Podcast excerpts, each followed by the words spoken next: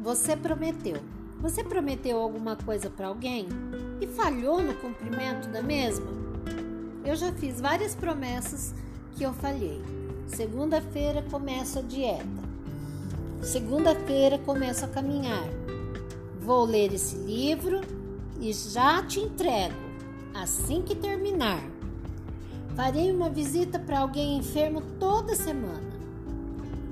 Eu te ligo quando chegar lá. No ano novo, lerei a Bíblia toda. E tantas outras que eu poderia listar aqui. Nós falhamos em nossas promessas e sofremos com o descumprimento de promessas feitas a nós. Mas nós podemos mudar isso. Antigamente, não era necessário colocar no papel acordos, promessas e fazer ambas as partes assinarem e reconhecerem firmas, firma e registrar. Bastava a palavra da pessoa.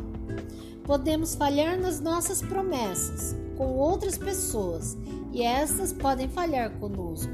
Mas eu conheço uma pessoa que não falha em suas promessas: Deus. E a principal delas é a promessa que Jesus fez: Eis que estou convosco todos os dias, até a consumação dos séculos. Mateus 28, 20.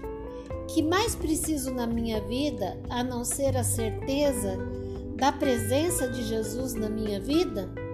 Nada. Não preciso de mais nada. Beijos eu sou Jane Liebknazeberg, Nova Odessa, São Paulo.